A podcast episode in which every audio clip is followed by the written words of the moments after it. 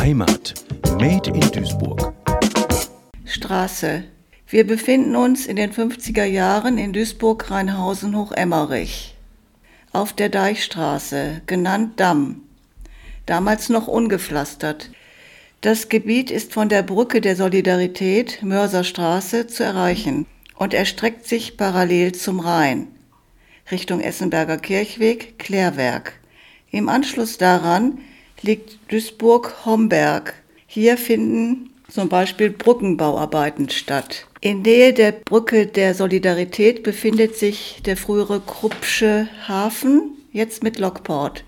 Sehr schräg gegenüber, auf der anderen Rheinseite, ist Tiger and Turtle und in Nähe des Essenberger Kirchweges in Asterlagen liegt der Business Park. Von der Deichstraße Ecke Rheinstraße ist der Rockelsberg von dem ein Rundblick über Ruhrport und Niederrhein gewährleistet ist, nicht zu sehen.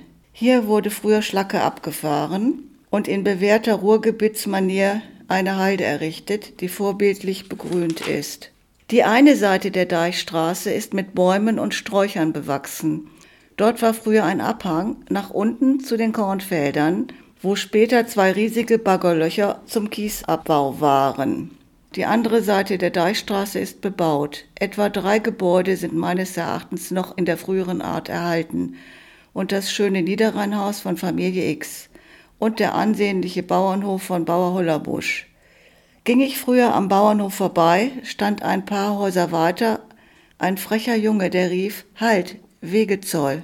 Ein Groschen. Jedes Mal hatte ich Manschetten und musste ihn überlisten, indem ich rief, Lauf schnell zur Verbandsstraße, da ist ein Unfall, Polizei ist da, und er rannte jedes Mal los.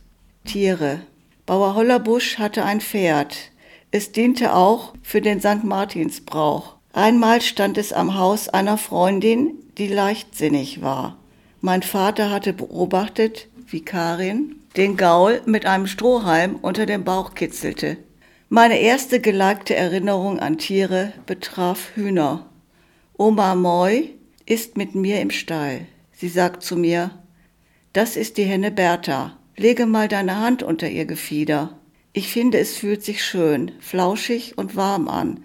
Dort liegt auch ein Ei. Die Hühner hatten einen sehr großen Hof mit einem riesen Birnbaum. Das Obst wurde mit Nelken und Zimt eingemacht. Einmal taten die Hühner mir leid, da ließ ich sie frei auf den Damm. Mit Hühnerfutter musste ich sie wieder in den Hof locken und es dauerte lange. In unserer Großfamilie, heute Mehrgenerationshaus, wurde erzählt, dass ein fieseler Storch über den Garten flog und Oma Moll soll gefragt haben, kreit dat dir denn ock? Pflanzen. Auf dem Damm befanden sich große Trauerweiden, die so starke Zweige hatten, dass wir als Kinder an den Ästen schaukelten. Mein Vater musste zu seiner Ausbildungsstelle Haniel, Heger und Schmidt zu Fuß nach Duisburg-Ruhrort gehen. Später war er Expedient im Kruppschen Hafen.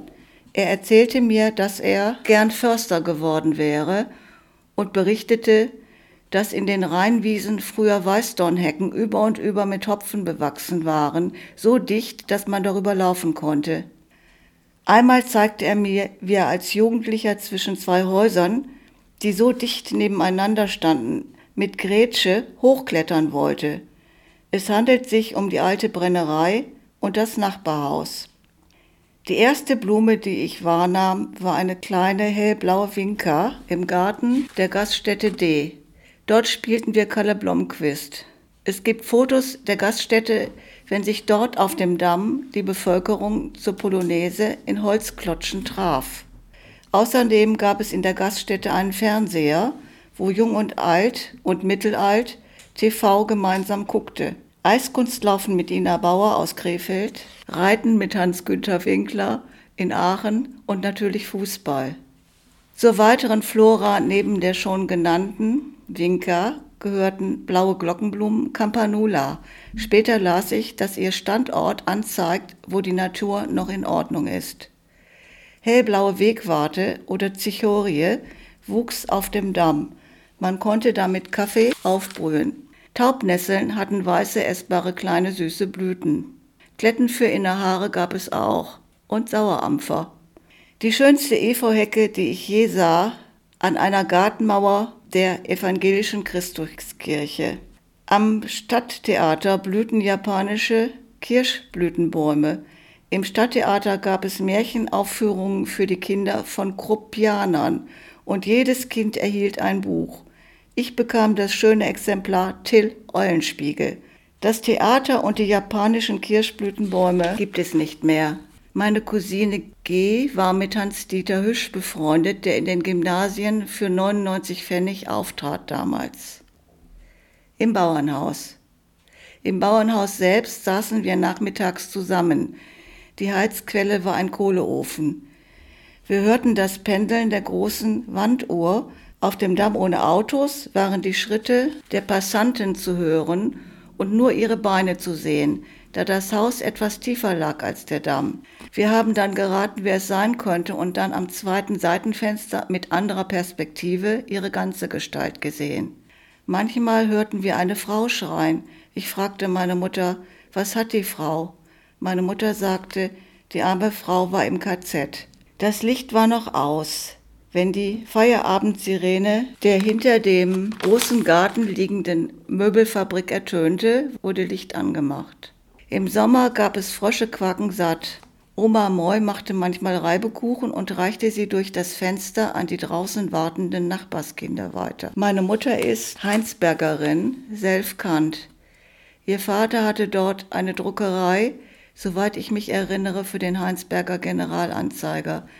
Das Haus in der Apfelstraße ist heute noch zu sehen, in Nähe des Weißen Torbogens, wenn die Corona-Berichterstattung läuft. Meine Mutter hatte in Münster bei Geheimrat Kiesekamp gearbeitet. Dessen Villa befand sich auf dem heutigen Zoogelände.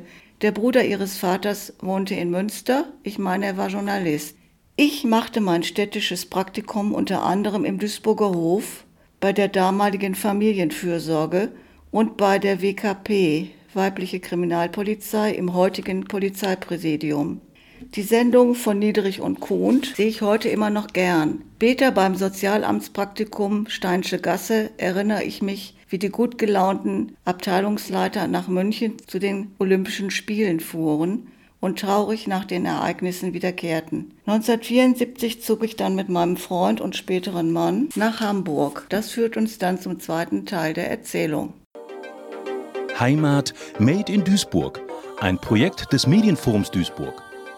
Gefördert vom Ministerium für Heimat, Kommunales Bau und Gleichstellung des Landes Nordrhein-Westfalen.